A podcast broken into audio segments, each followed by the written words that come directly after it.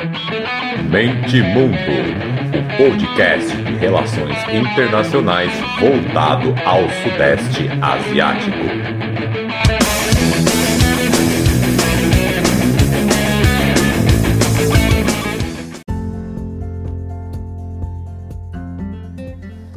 Fala galera, começando mais um Asia News especialíssimo. E por quê? Porque foi no dia 8 de agosto de 1967 que esse bloco foi criado. Parabéns, tchau, tchau, parabéns, tchau, tchau. 53 aninhos, um velho senhor em plena forma, prometendo ainda crescer muito. Que maravilha!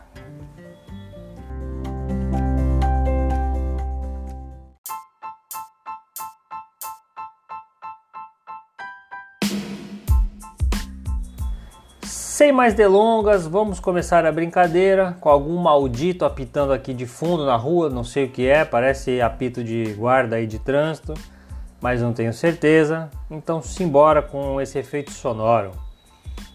Uma notícia muito interessante que vale a pena vocês jogarem no Google, porque precisa de imagens, ou claro, o recadinho de sempre. Vai lá em mentemundo.com.br, dá um check, ou manda um e-mail para nós, contato@mentemundo.com.br, que eu mando a newsletter semanal com essas imagens junto. Que senão não faz muito sentido. A notícia é sobre a briga diplomática entre Filipinas e Malásias pelo território do Sabah, um dos três estados da Malásia, fica na, na pontinha ali nordeste, a 500 quilômetros das Filipinas. Qual é o molho? Qual é o BO? O BO, o proceder é que a Malásia controla o território, mas, segundo as Filipinas, em 1961, o então presidente do sultão deu de presente esse território para as Filipinas. O território todo de Sabá. Qual é o outro ponto? É que dentro desse território de Sabá, uma parte dele, metade, é a tal da região Sulu. E Sulu é das Filipinas. Então, assim, seria como mais ou menos. É que a comparação exata não dá para fazer, porque esses países são muitas ilhas, né? Então não é uma comparação muito fiel, mas assim, mais ou menos seria como se você pega Rio Grande do Sul ali, corta na metade, e a parte sul do Rio Grande do Sul é do Uruguai, a parte norte é do Brasil, e fica esse, esse, esse litigioso aí. Cada um falando que é meu, não é meu, é teu. Então é uma notícia muito bacana, vale a pena. Jogue no, no, no Google aí, Sabá e Sulu. Não faz sentido porque Sabá não é uma ilha, faz parte aí da maior ilha daí da, da Malásia. E metade dela, a pontinha mais próxima das Filipinas, é filipino, no mesmo pedaço de terra. Assim, é tudo para dar errado, né? Tudo para dar uma guerra aí é dois palitos. Se fosse outras épocas, se não fosse aí o princípio da não intervenção do bloco, certeza que isso aí já estava dando ruim. Então, é, talvez vocês já tenham conseguido ter a imagem na mente, né? Mas joga no Google aí Sabá com H no final e Sulu, que vocês vão entender. E é meio, meio, meio complexo, vai, talvez aí não, não seja resolvido tão cedo, porque, né? Território é poder. O TripAdvisor é, divulgou aí uma enquete do ano passado com os 25 melhores destinos da Ásia. Para variar, Bali ficou em primeiro, hum, dificilmente é diferente. Aí em segundo ficou uma ilha da Tailândia, eu vou me atrever a pronunciar, mas não sei se está certo. Phuket, Phuket, não sei. PHU, talvez seja pronunciado Fu, não sei. Aí em terceiro a ilha tem uma, é uma indiana. Aí em quarto vem Bangkok. Segundo Hanoi, desculpa, quinto Hanoi no Vietnã. Sexto também Vietnã, Hoi An. Sétimo, Camboja, olha que maravilha. Siem Reap. Então a gente tem um top 10 aí, também tem um, um tailandês ali em décimo, um vietnamita décimo primeiro. Só em décimo segundo vem Beijing. Então é isso, dos 25 lugares aí melhores para conhecer na Ásia, temos aí mais da metade no Sudeste Asiático. E a terceira notícia é sobre o Facebook. Finalmente, após protestos, pedidos, o Facebook começa a deletar postagem de vendas de animais silvestres em todo o Sudeste Asiático. Prática comum que rende bilhões e como toda prática que gera dinheiro, sendo legal ou não, o pessoal dá um jeito de usar as plataformas para ganhar dinheiro. Segundo o Facebook, segundo ONGs protetoras de animais, existem mais de 5 mil anúncios desse tipo no face, na sua plataforma, entre perfis falsos e páginas é, fechadas. Então, segundo o Facebook, aí está deletando aos poucos, está monitorando e deletando após aí, né? considerando que a pandemia começou aí a ser monitorada aí, ter bons indícios que eram de animais silvestres há quase um ano, demorou, mas antes tarde do que nunca.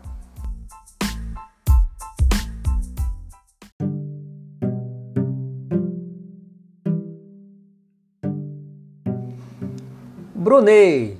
Brunei, para variar, aquela dificuldade de ter novidade, país pequeno, país fechado. Então, o que sobra para a gente comentar é o fato de que, apesar da região ter alguns focos, alguns novos surtos de Covid-19, Brunei ainda não teve e segue com seus poucos, raríssimos 141 casos apenas. O país alega que os testes continuam sendo feitos e qualquer suspeita a pessoa é colocada em isolamento, procedimento padrão desde o começo do ano. E mesmo assim, os casos estão zerados há meses.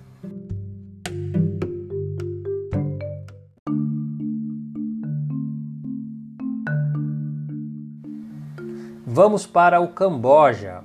Semana quente no Camboja, semana que antecede as sanções europeias, então o país está borbulhando. Camboja teve 255 casos de Covid apenas. Mesmo assim, sua economia está afundada. Isso se deve, claro, pela incerteza internacional e pela crise local na cadeia de suprimentos global. Já foram fechadas 130 fábricas com mais de 100 mil pessoas afetadas, entre demitidos, salários reduzidos e outras medidas. Segundo dados do Ministério das Exportações e Finanças, o setor de vestuário e calçados foi responsável por mais de 7 bilhões em valor de exportação em 2018, de longe a maior indústria de exportação do país. O PIB total foi de 24 bilhões e meio nesse período. Cerca de 78% das exportações iam para empresas dos Estados Unidos, Euro, União Europeia e Japão. Isso inclui marcas conhecidas como Gap e Zara. Para muitos trabalhadores desse setor, cerca de 800 mil no total, o trabalho da, da fábrica oferece um emprego estável e um ponto de apoio para sair da pobreza. Então, temos aí 800 mil pessoas no Camboja que trabalham nessa área que está sendo afetadíssima pela pandemia. A segunda notícia, ainda nesse, nesse assunto, é que o governo lançou seu quinto pacote de estímulos, aumentou subsídios para pessoas demitidas recentemente, isentou imposto para a empresa. Até setembro eles garantiram que empresas não pagarão impostos o governo calcula que são 200 milhões de, de dólares entre créditos e, e, subsídios e bolsas, né? Falando aqui no modo como a gente fala no Brasil. E vamos ver no que vai dar. Quinto pacote de estímulos em oito meses.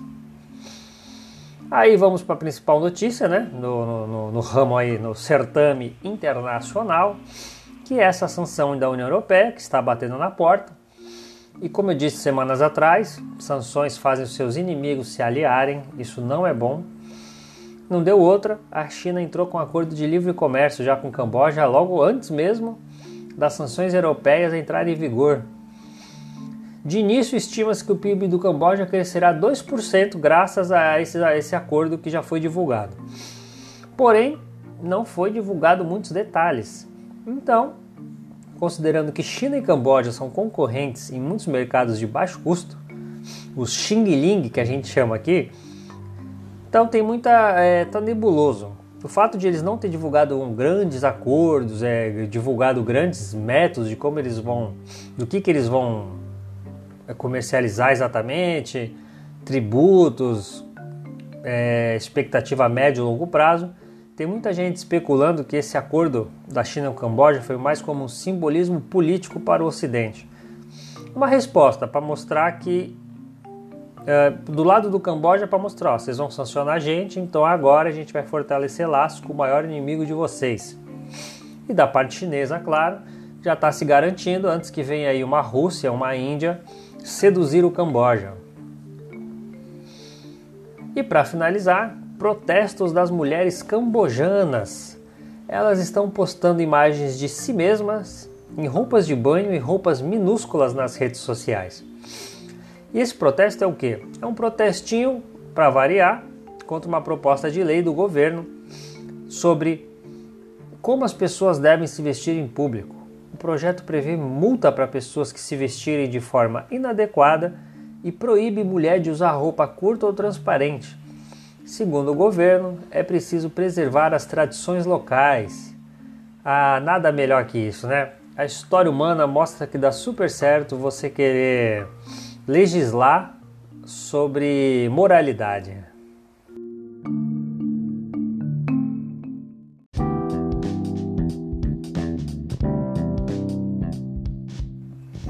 Chegamos agora aqui no porto de Singapura para registrar o que vai ser o maior surto de dengue da história do país. Esse ano são 20 mil casos. O recorde é de 2013, com 22 mil. Então, com certeza, esse ano vai passar. Especialistas estão tentando ver a correlação entre o surto com a falta de circulação de pessoas na rua.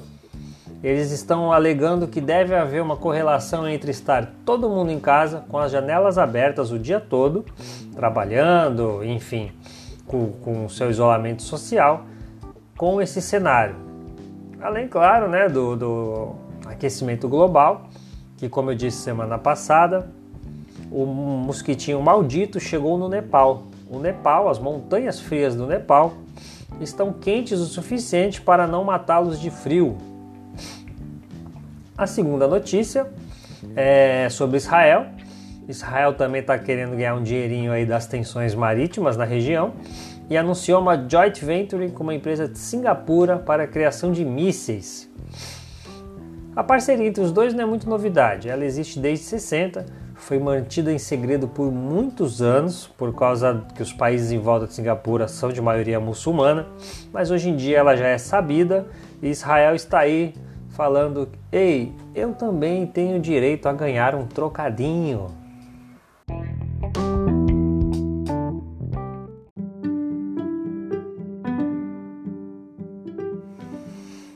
Chegamos nas Filipinas com o mesmo assunto, Hoje, ó, hoje os assuntos estão interligados. As Filipinas anunciaram que não participarão mais de exercícios marítimos conjuntos no Mar da China Meridional. Eita, agora até engasguei.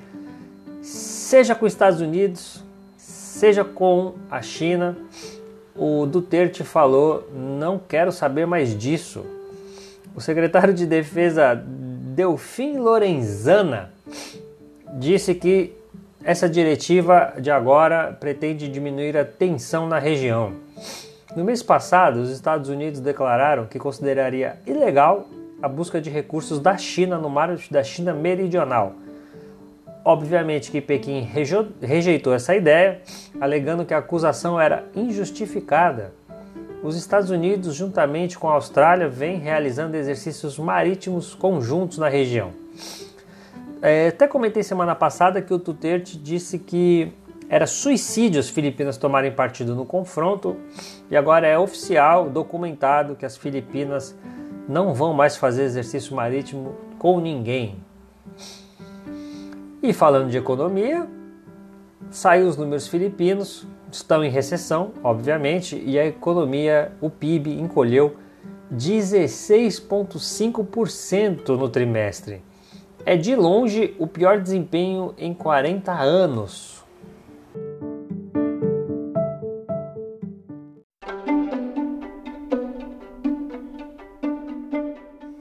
Com um programa muito interligado, muito conectado, chegamos na Indonésia falando ainda sobre economia e a economia do país caiu pela primeira vez desde 99. Que inveja, hein? Na famosa crise dos tigres asiáticos o PIB caiu 5,32%. A China, que é a segunda maior economia do mundo e principal destino das exportações da Indonésia, corresponde por cerca de 21%. Tudo que a Indonésia exporta, 21% é para a China. Nesse período caiu 7%. Então é o grande ponto aí que, que destruiu a economia da Indonésia, foi esse lockdown chinês. E até que considerando com as Filipinas, o tombo não foi tão grande. A segunda notícia bizarra que eu fiz questão de colocar aqui é que a polícia investiga numa das faculdades mais renomadas do país um caso de mumificação, escravidão e sadismo. O que que o ser fazia? Segundo denúncias, o rapaz estudioso, o universitário, vou chamar assim para não, não baixar muito o nível, falava que estava fazendo um estudo pedia para as vítimas se enrolarem em panos, simular mumificações, então ele abusava delas. Sim, sexualmente também. O mais louco é que na notícia eles falam que a polícia investiga o caso de mumi mumificação de escravidão. Ou seja, é um nome já catalogado. Ou seja, isso não é a primeira vez que acontece no país. Bizarro.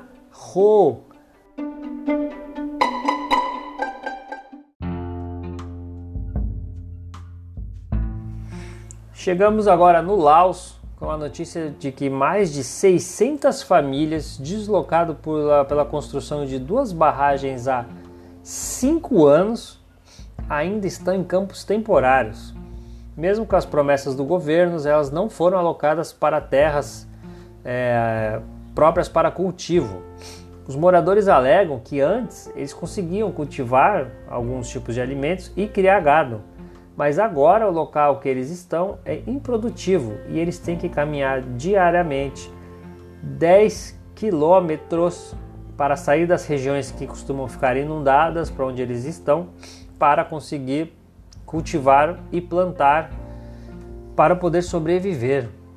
E na matéria eu coloquei a foto que estava na notícia, a notícia da. Eu tenho aqui, Hum, não vou achar agora onde é que foi essa notícia que eu peguei. Foi na RFA. Enfim, a vila que eles estão é muito bonita. Apesar do, do, da tristeza econômica, vale a pena. Procurem aí. Entrem lá no site lá, clica, tem umas fotos da vila. É uma região muito bonita ali de montanha e aquelas construções do, do Império Quimer, desses impérios que tiveram na, na região eu falei Império Quimera, hein? Não vá confundir. Enfim, apesar de improdutiva, é uma região muito bonita. Espero um dia conhecer. Deve ser muito legal e, pelo que eu conheço de alguns mochileiros, muito barato. Então fica a dica.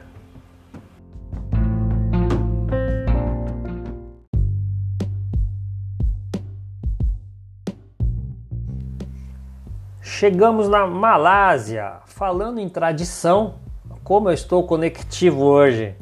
Falando em tradição, a notícia que eu peguei lá no. Entrem lá no. Deixa eu pegar aqui. SoutheastAsiaGlobe.com é sobre uma comunidade malaia que há mais de 400 anos ela preserva a tradição portuguesa. Sim, Portugal esteve lá. Eles falam crioulo português. São cerca de duas mil pessoas. O nome da língua que eles falam eles batizaram de Cristang. E o que é uma língua crioula?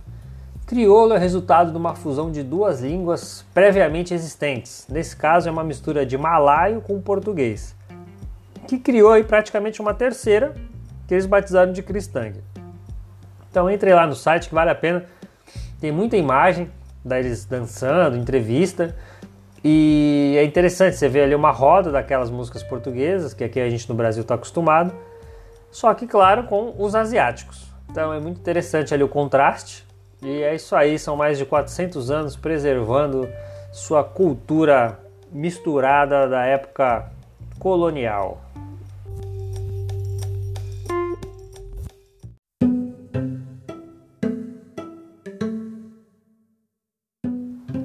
Chegamos agora em Myanmar. A notícia é que o turismo doméstico surpreendeu até mesmo o governo.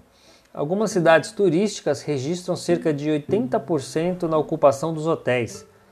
O governo agora mira outros pacotes para incentivar esse turismo doméstico enquanto o mundo inteiro está em lockdown.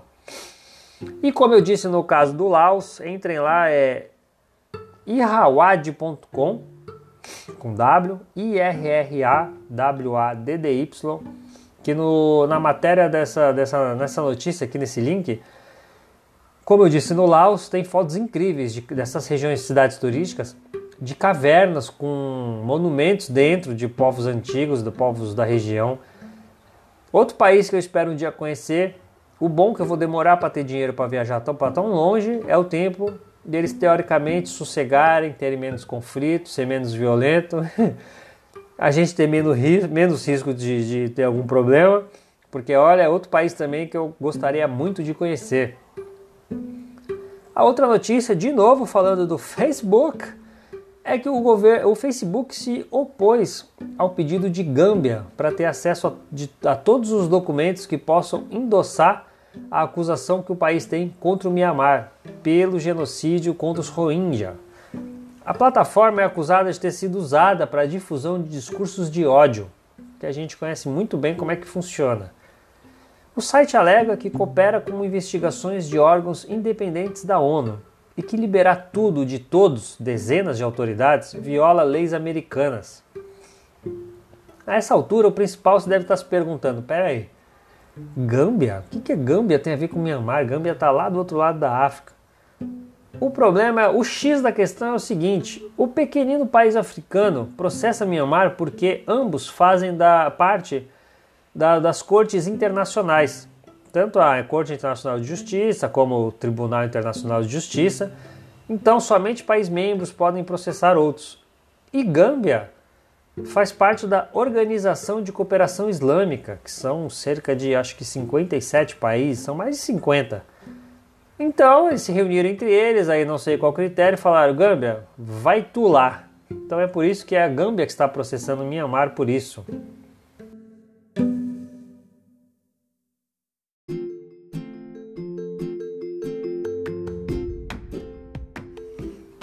Chegamos agora na Tailândia.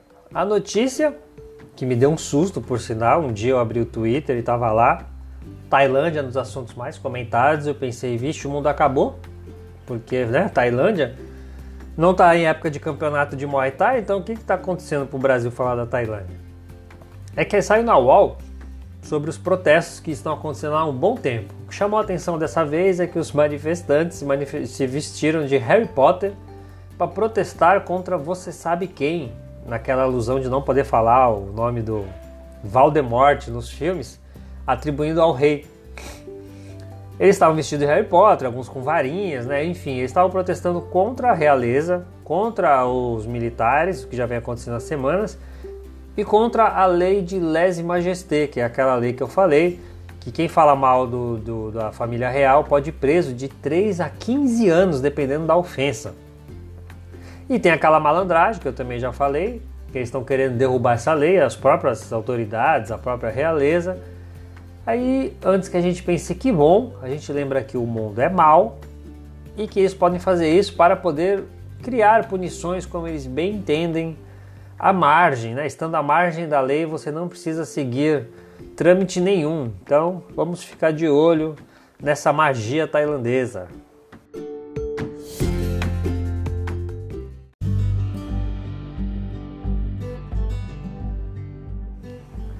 E chegamos agora no Vietnã, como não poderia ser diferente, a Covid foi o assunto da semana. E o governo agora passa a fazer bloqueios locais em regiões com surto da Covid-19 e não mais o lockdown total no país inteiro como ele fez no começo do ano. Claro que pensando na economia, esse é o principal fato, mas o lado bom é que esse, esses lockdowns locais representam apenas algumas dezenas de, de casos. Então, meia dúzia de casos, eles já criam lockdown, lockdown locais já para tentar resolver o problema. A previsão é que o país cresça esse ano 2,7%. O ano passado cresceu 7%, então assim, é um número maravilhoso. Poucos países do mundo vão ter um crescimento positivo e ainda mais aí comparando com o ano anterior, assim, a diferença é tão pouca. Como eu disse aí, Filipinas caiu 16, outros países que caíram 6, o Vietnã vai crescer 2. É incrível, acho que só Vietnã, China e mais um outro africano que não depende muito do comércio internacional que vão, que vão registrar PIBs positivos esse ano. O governo criou também um aplicativo para as pessoas entrarem, terem noção aí de quantos casos tem ao seu redor, quantas pessoas contaminadas e também com mensagens motivacionais. Olha que fofinho. Esses dias aí um exemplo foi uma mensagem que chegou do Ministério da Saúde dizendo: Cada cidadão é um soldado, cada casa, aldeia, a área residencial é uma fortaleza na luta contra a pandemia. Que bonitinho, hein? Então é um governo aí mesclado entre uh, mensagens de autoajuda, é um governo autoajuda com ciência, é um governo é um aplicativo Atila Yamarino com Augusto Cury.